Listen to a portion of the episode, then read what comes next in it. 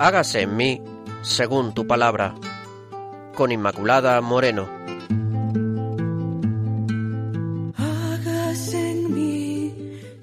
Queridos amigos de Radio María, bienvenidos con todos ustedes. Estamos aquí los que formamos parte del equipo del programa Hágase en mí según tu palabra. Ya saben, un programa de teología espiritual bíblica que pretende, ante todo, que la palabra del Señor se haga realidad en nuestra vida, que sea experiencia.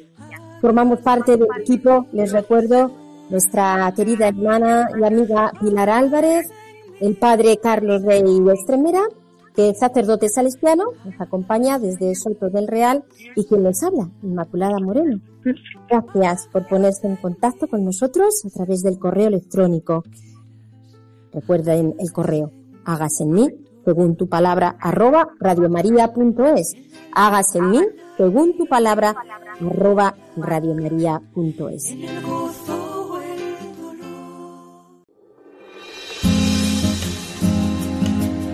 Claves para leer la Biblia.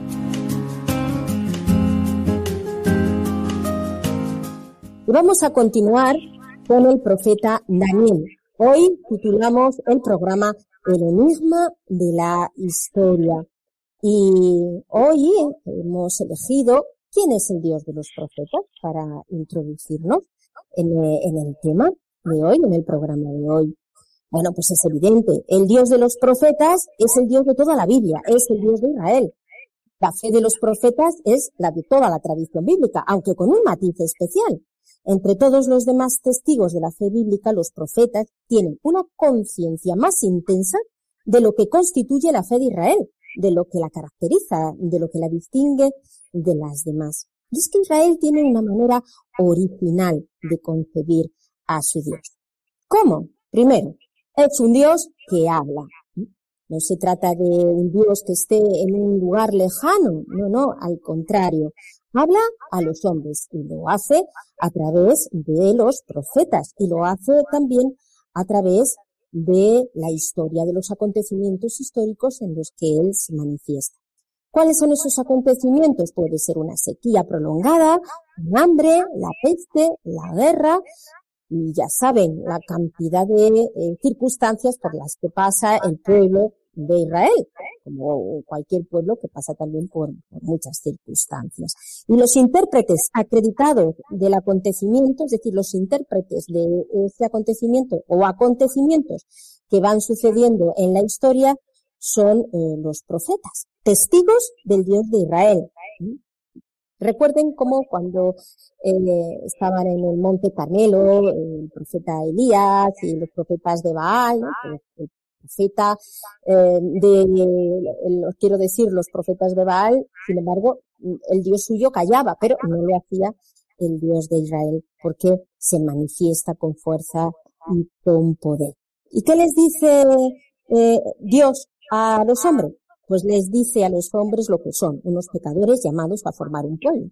Y les dice también lo que Él es. Y lo dice con palabras rápidas, a Quizá puede ayudar esta imagen. Dios dice lo que Él es mediante palabras parecidas a esos flash instantáneos que a veces hacen surgir de las sombras un aspecto desconocido de la realidad. Pues así Dios se va manifestando.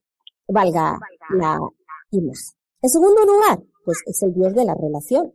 Parece como si Israel hubiera tenido un sentido mucho más vivo de Dios que cualquier otro pueblo lógicamente, porque es el Dios que establece relación, el Dios vivo, el Dios verdadero, ese Dios que es compañero de camino y que mm, charla con los que caminan a su lado, con el profeta y también con el pueblo.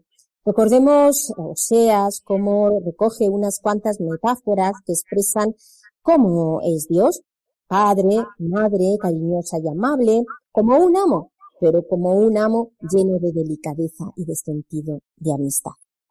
Tercero, ¿cómo es Dios? El santo. Dios es santo. El contenido de este título, santo, significa que es capaz de unir potencialidades que nos parecen como contradictorias. Es eh, accesible por una parte, pero por otra parte es inaccesible. Sí, es como el fuego, ¿no? El fuego es algo que no se puede tocar, que nadie se atreve a tocar. Así del fuego del Sinaí. Tenían que alejarse del fuego el pueblo. ¿Por qué? Porque el fuego es destructor, es terrible, inaccesible, pero sirve al hombre.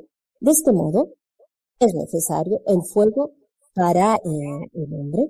Bueno, es otra imagen que también, como ven, tienen pues eh, en esta analogía que establecemos con lo que es Dios, lo que nos permite la palabra humana y que apunta pues a una realidad polimorfa, una realidad rica, infinita, como es la esencia de Dios, que en realidad poco podemos hablar de Él, pero en lo que podamos hablar es como eh, un acto de caridad que tiene el Señor por nosotros, que nos da la palabra para atisbarnos a su misterio. Y es, por lo tanto, el santo de Israel, Dios trascendente, exigente, tan exigente que ha querido acercarse y hacerse amigo del hombre, tan cercano que ha querido entrar en esta relación con el hombre, que vive en un diálogo, en una conversación con el hombre y que eh, así es como se va estableciendo esta, esta relación, esta alianza. Y el profeta nada menos es el intérprete de este diálogo. Pues ya saben, queridos oyentes, no se pierdan al Dios que se manifiesta a través de los profetas.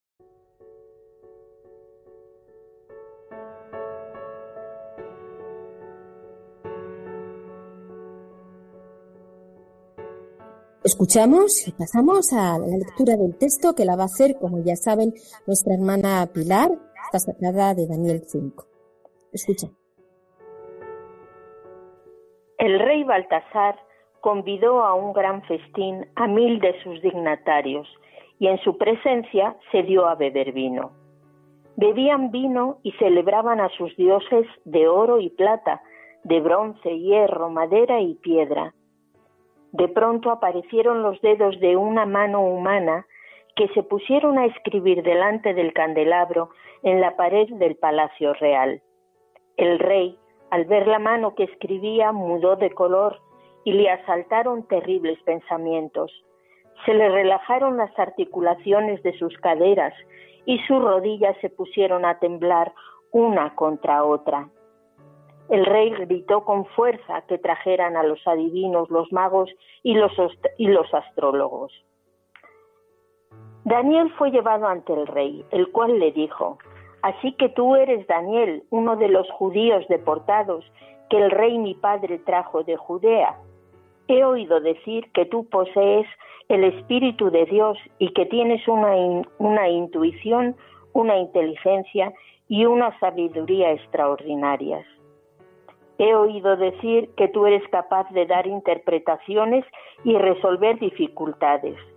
Si logras leer el escrito y me indicas su significado, serás vestido de púrpura, llevarás al cuello un collar de oro y serás el tercero en el gobierno del reino. Entonces Daniel respondió al rey, Quédate con tus regalos y da tus obsequios a otros. Yo leeré igualmente al rey el escrito y le manifestaré su significado. Oh Rey, el Dios Altísimo dio a tu padre Nabucodonosor el reino, el poder, la majestad y la gloria, y por este poder que le dio, todos los pueblos, naciones y lenguas temblaban y se estremecían en su presencia.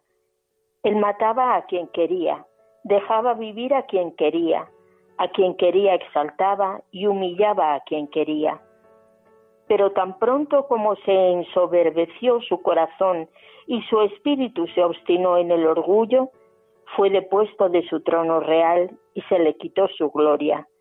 Fue expulsado de la sociedad de los hombres. Su corazón fue hecho semejante al de las bestias y fue a convivir con los asnos salvajes.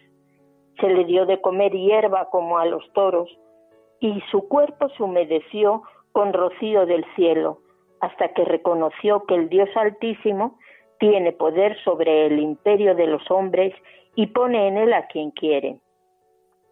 Y tú, Baltasar, hijo suyo, tampoco has conservado humilde tu corazón a pesar de que sabías todo esto. Más aún, te has levantado contra el Señor del cielo, has mandado traer las copas de su templo, y tú y tus dignatarios, tus mujeres y tus concubinas habéis bebido vino en ellas. Has celebrado a los dioses de oro y plata, de bronce, hierro, madera y piedra, que no ven, ni oyen, ni entienden, pero no has glorificado al Dios que tiene en sus manos tu propio aliento y todos tus caminos. Fue él quien mandó esa mano que trazó estas palabras. Esta es pues la escritura trazada. Mené, Tekel y Parsin. Y este es su significado. Mené, Dios ha contado tu reino y le ha puesto fin. Tekel, has sido pesado en la balanza y encontrado falso de peso. Parsin, tu imperio ha sido dividido y entregado a los medos y los persas. Entonces Baltasar ordenó que se le pusiera a Daniel un vestido de púrpura y un collar de oro al cuello, y se proclamó que quedaba constituido el tercero en el gobierno del reino.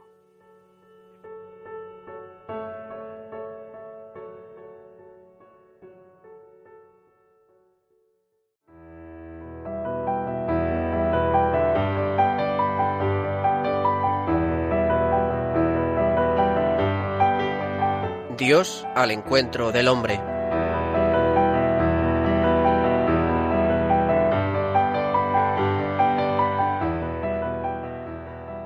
Pues a la luz de este texto vamos a dar paso a la reflexión del Padre Carlos. Atendemos.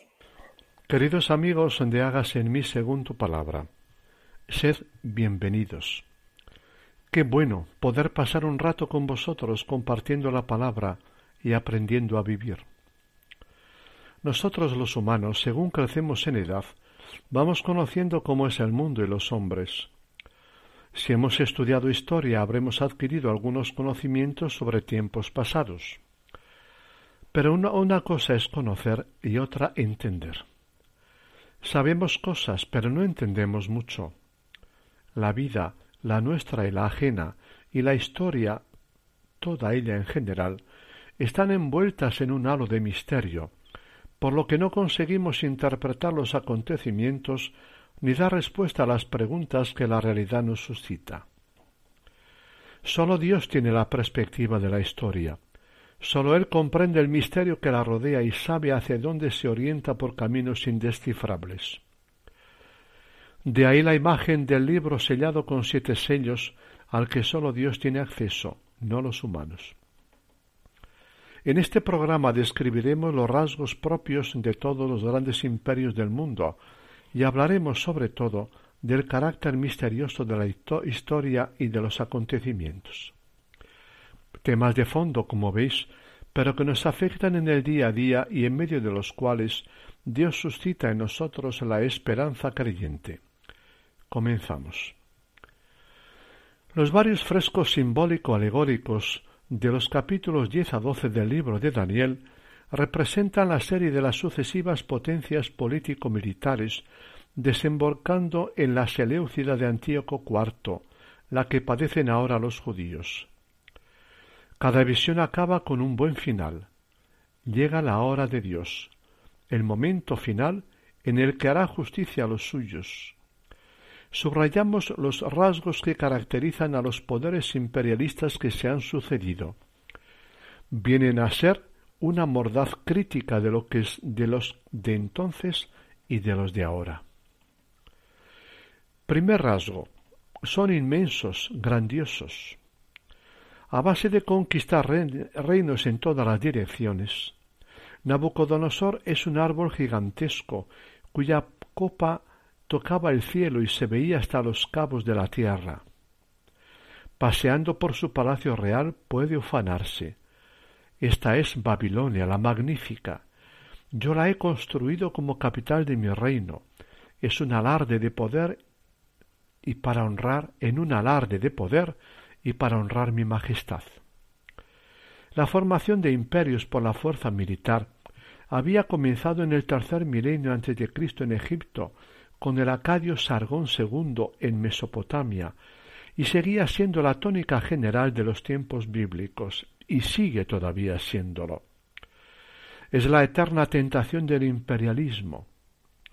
Lo suyo es tener grandes dominios y un poder absoluto, provocar a los demás reinos, para destruirlos después. No cuentan los pueblos sometidos, sólo cuentan los pueblos imperialistas y sus soberanos, voraces devoradores y trituradores de otros pueblos, como en los más media de hoy. No cuentan los que no hacen política imperialista. Segundo rasgo, absolutizan y endiosan el poder. Su fuerza es su Dios, había dicho el profeta Habacuc. ¿Qué Dios os puede librar de mis manos? dice Nabucodonosor, ocupando el lugar de Dios.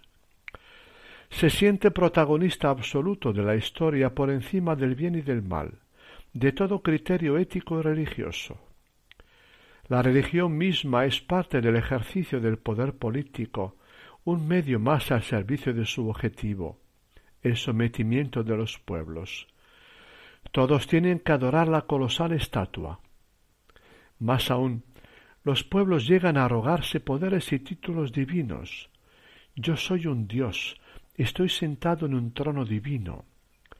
Los soberanos eleócidas se autoproclaman dioses para recabar la total sumisión de sus pueblos. Sobrecogen las terroríficas secuelas de la absolutización del poder, voracidad insaciable, arbitrariedad despótica, crueldad violencia político-militar y religioso-cultural. Religión, economía y poder van a la par, en el mismo engranaje en la historia. Tercer rasgo.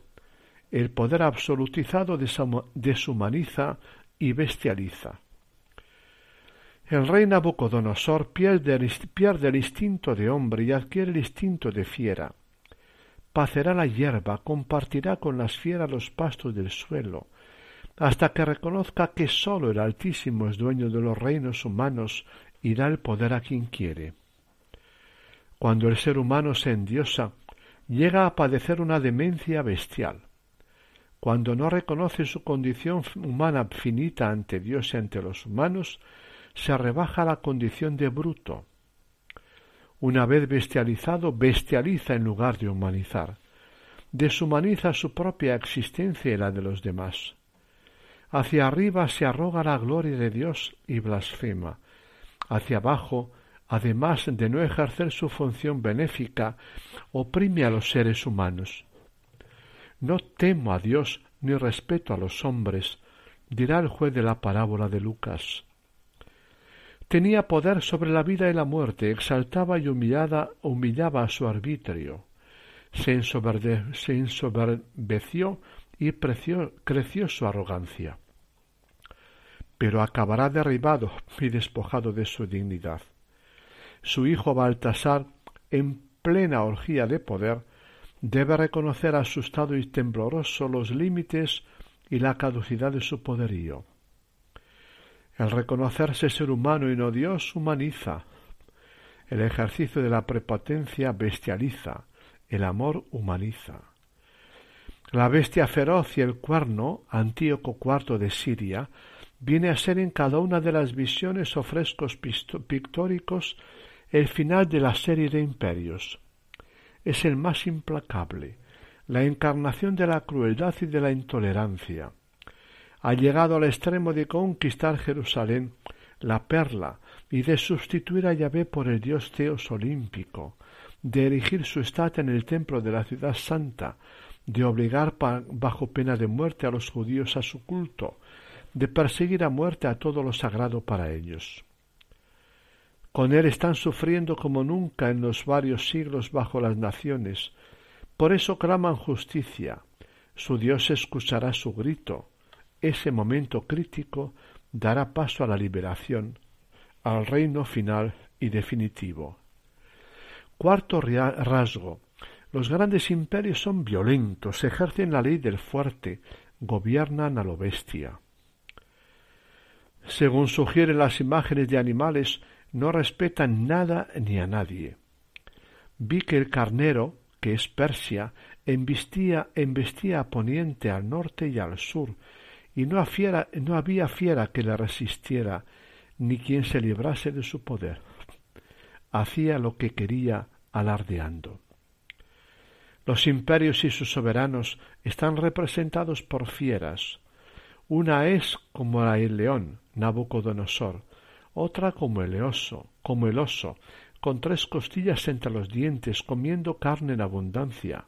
Se refiere al imperio medo. Una tercera es como el leopardo, el imperio persa, y una cuarta fiera temible, terrible y espantosa y fortísima, tenía cuatro, tenía grandes dientes de hierro, con los que comía y descuartizaba, y las sobras las pateaba con las pezuñas. Es voraz, insaciable, implacable, se refiere a Alejandro Magno y al imperio macedonio. La historia entonces y después tiene todas las trazas de ser el espacio de fieras voraces. ¿No está la historia movida por la codicia voraz, por la arbitrariedad, la ambición y la arrogancia prepotentes? De ahí la constante histórica de violencia, guerras y conspiraciones sin fin. El libro de Daniel es una rotunda crítica contra toda absolutización del poder humano, erigido en Dios por encima de toda instancia ética religiosa y de sus representantes históricos. Los soberanos de los poderosos estados políticos militares parecen intangibles e inconmovibles, hacen y deshacen la historia como dueños absolutos, parecen ser sus únicos protagonistas, manejan sus hilos sin que nada ni nadie escape de sus tentáculos de poder.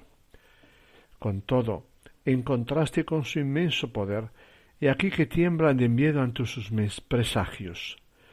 En el hecho, en las, obras, en las horas que deberían ser de relajante reposo, les atormentan perturbadores sueños, o en plena orgía de poder les acosa la debilidad y la angustia. Inútil llamar a los entendidos magos, adivinos futurólogos, intérpretes de horóscopos.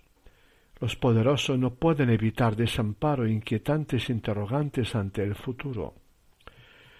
El gran Nabucodonosor vive el temor ante la incertidumbre del futuro. Un sueño me ha sobresaltado y quiero saber lo que significa. ¿No coincide en ello el lenguaje surrealista de los sueños y visiones con el de la filosofía, los mitos o la futurología? Además de turbación e incertidumbre, otra experiencia frustrante acosa a los poderosos. Sus imperios son caducos, se autodivinizan pero tienen pies de barro. Crecen hasta el cielo pero caen hasta no dejar más que restos, como el caso de las Torres Gemelas con iredudible destino, dejan nuevas ruinas sobre las que los pueblos que les han precedido. Ni Egipto, ni Asiria, ni Babilonia han sobrevivido. Han caído desde su trono de gloria. Ni el gran Nabucodonosor puede fundar una dinastía a perpetuidad, ni Alejandro Magno, el macho cabrío que embistió al carnero, la inmensa potencia persia, y la hundió en tan solo media docena de años. Él a su vez muere a sus treinta y tres años y su imperio se desintegra. Le suceden cuatro cuernos, cuatro generales, que se reparten su imperio tras desgarradoras guerras durante un par de décadas. Los humanos no pueden proclamar la historia, no pueden erigir un reino de mil años, que fue el intento de Hitler está regida y convulsionada por incontrolables fuerzas mayores. Si el libro de Job planteaba el escándalo del mal de la persona individuo, el autor de Daniel plantea el escándalo del mal y de la violencia a nivel histórico mundial. ¿Cómo explicar este volumen y poder de una violencia humanamente indominable? Este es el enigma de la historia humana. Sus analistas, historiadores, sociólogos, filósofos de la historia intentan desentrañarla, explicarla desde sus fuerzas intrahistóricas. Describen sus acontecimientos personales e hitos, la periodizan en etapas, analizan sus fuerzas próximas y lejanas, pero imposible predecirla, controlarla, proclamarla. Escapa a los poderosos. La misteriosidad de la historia forma parte, al fin y al cabo, de la misteriosidad del cosmos, de la vida y del ser humano con su libertad y sus impredecibles dinamismos. El autor de Daniel no escribe historia, aunque la conoce bien, sobre todo la de su tiempo, que son las primeras décadas del siglo II a.C., ni realiza una filosofía de la misma desde la razón. Él se coloca en óptica creyente, escribe desde la fe y para suscitar fe y esperanza. Escribe una teología de la historia. Para ello ha escogido el lenguaje surrealista, quizá deliberadamente oscuro y enigmático de los sueños y visiones, no es descriptivo y objetivo. No es uno de los más acertados.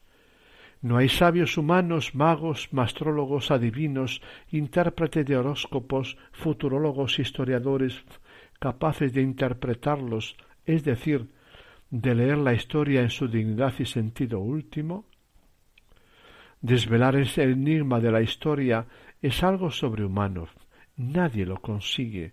Es como un libro sellado con siete sellos que nadie lo puede abrir y leer, ni en el cielo, ni en la tierra, ni bajo la tierra, dirá gráficamente el autor del Apocalipsis cristiano. Sólo Dios lo conoce, sólo Él puede hacer a su profeta vidente. Sólo éste con sabiduría divina o el intérprete celestial pueden escribir y descifrar su significado oculto a los humanos.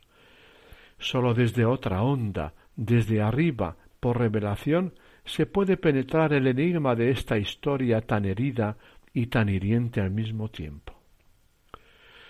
Hasta aquí, queridos radioyentes, nuestra enseñanza de hoy. No hay duda de que la conclusión de la misma es esperanzadora. Dios, a pesar de la discreción con que actúa está realmente encarnado en la historia y es más fuerte que los mayores imperios y potestades del mundo. En nuestro próximo programa, el último de la serie sobre el libro de Daniel, nos detendremos en cómo Dios está e interviene en la historia. Tener experiencia de ello cambia la perspectiva y el modo de enfocar la existencia del creyente que pasa a vivir en confianza, esperanza y resistencia. Os esperamos para compartir con vosotros tan importante tema. Un gran abrazo a todos y a vuestros seres queridos. Hasta pronto. Muchas gracias, Padre Carlos, por la reflexión. Les recuerdo que el Padre Carlos Rey Estremera nos acompaña desde Soto del Real, es el que pues, realiza esas reflexiones sobre los textos, es sacerdote salesiano. Pues eh, queridos hermanos, sabemos que el Señor, a pesar de la persecución y de la dificultad, está siempre con nosotros.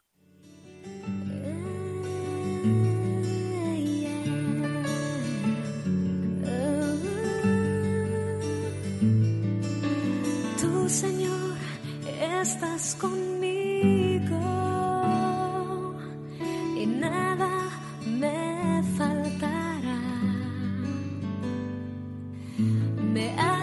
descansar en verdes pastos. Tú me libras de la tempestad. Y aunque pase por el más oscuro de los valles, no temeré mal alguno porque tú, mi Dios, porque tú, Señor, estás conmigo. aunque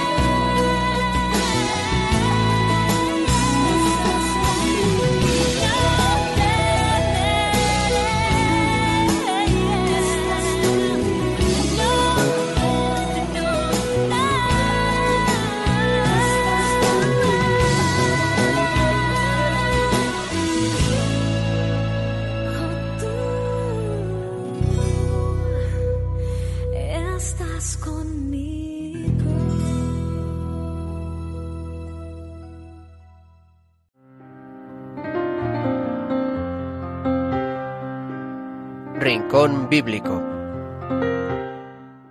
Bien, queridos oyentes, les recuerdo que está en el programa Hágase en mí según tu palabra, que hoy hablamos del profeta Daniel, el enigma de la historia. Y vamos a dar paso a nuestra hermana Pilar, que como ya saben, pues ella siempre inicia este rincón bíblico.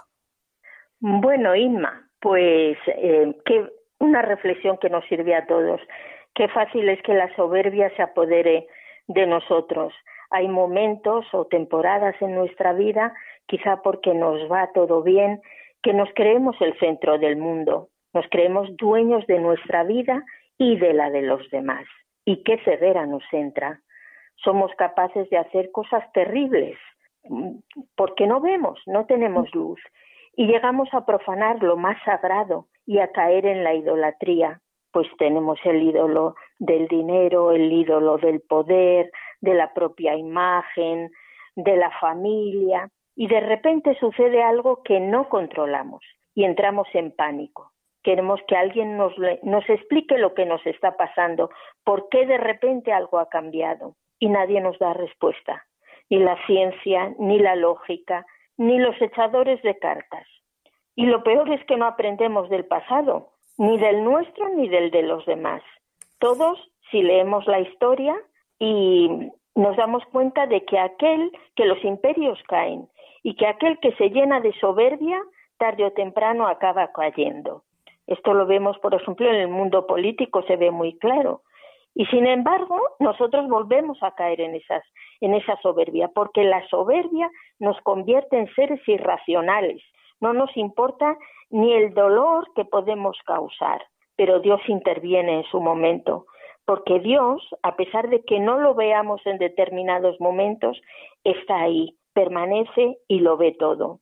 Y luego acaba poniendo las cosas en su sitio. A mí estas tres palabras de, del, contado, pesado y dividido, me, me hacen pedirle a Dios que, me dé un corazón sensato, que sepa ver que yo no soy nadie y, que me dé un corazón que no, al que no le falte peso el día en que nos llame y un corazón en el cual la herencia que yo deje a los demás sea la presencia de Dios en medio de los míos.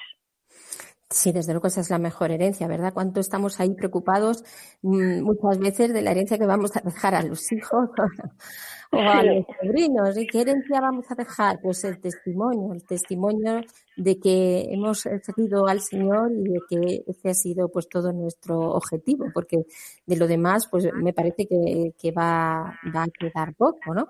Creo que ya apuntabas también al tema de la, de la soberbia como un pecado ahí fundamental que nos cierra a, a Dios, porque el soberbio de por sí ya se está cerrando a Dios, no es que Dios no esté ahí, sino que se está cerrando a la gracia. Con lo cual es ese, ese pecado que, muchos han interpretado con lo que luego el Señor pues nos dirá respecto al pecado contra el Espíritu Santo, puesto que implica negar eh, a Dios mismo. Y, creo que es muchas veces lo que Daniel está diciendo pues a, aquellos poderosos contra los que, los que se enfrentaba y que gracias a su valentía y a su fidelidad a Dios pues, acaban reconociendo al Dios verdadero que además lo hace esa manifestación el Señor a través de, milagros y de formas portentosas para decir que ahí estoy, ¿no? Yo, yo creo que también en este mundo donde donde vivimos ahora, Pilar, que existe tanta soberbia, eh, el Señor al pedir sobre todo el milagro de que nos dé una fe fuerte, capaz de sostenernos en medio de la persecución o la dificultad, pero también que se manifieste con poder, con signos y prodigios para que pues, muchos eh, corazones eh, se, se conviertan ¿no? en este momento de la historia, que tampoco es un momento fácil, el de la nuestra, claro. Oramos con el Salmo 40 del 2 al 9. En el Señor he puesto toda mi esperanza. Él se inclinó hacia mí y escuchó mi grito. Me sacó de la fosa mortal, del fango cenagoso. Puso mis pies sobre la roca, aseguró mis pasos. Puso en mi boca un cantar nuevo, una alabanza para nuestro Dios. Muchos al verlo temerán y confiarán en el Señor. Dichoso el hombre que en el Señor ha puesto su esperanza y no se ha ido con los arrogantes ni con los que se pierden en engaños. Qué grandes son, Señor Dios mío, los proyectos y los milagros que hiciste por nosotros. Eres incomparable. Yo quisiera decirlos, proclamarlos, pero son tantos que no pueden contarse. Tú no quieres sacrificios ni ofrendas, no pides holocaustos, ni sacrificios por el pecado. En cambio, me has abierto el oído, por lo que entonces dije, aquí estoy, está en el libro, está escrito de mí, Dios mío, yo quiero hacer tu voluntad, tu ley está en el fondo de mi alma. Bendito y alabado eres, Señor, gloria a tu nombre, dichoso eres, Señor que hagamos tu voluntad, Señor, en cada momento y no la nuestra, aunque muchas veces nos neguemos de forma consciente o inconsciente, guiándonos, Señor. Te presentamos, te ofrecemos nuestra libertad para que tú la tomes, para que nunca nos desviemos de tus caminos. Pon tu mano, Señor, en todas las cosas, tú que nos sondeas y nos conoces y que estás siempre con nosotros. Bendito y alabado, Señor, glorificado, te alabamos.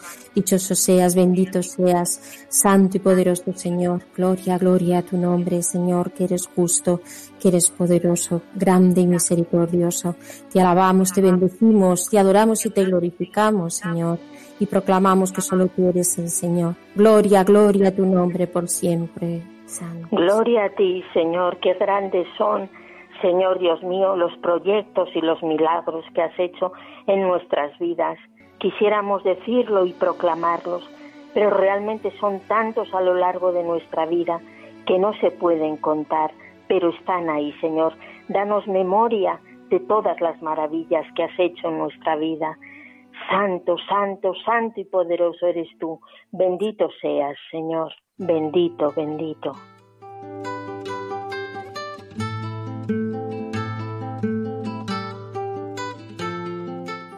Terminamos así con esta oración el programa de hoy. Gracias por su atención al programa y les recordamos que tienen una cita con nosotros en el próximo programa de Hagas en mí, según tu palabra. Hasta entonces. Según tu palabra, hagas en mí, según tu sueño, hagas en mí, según. Han escuchado Hágase en mí según tu palabra con Inmaculada Moreno.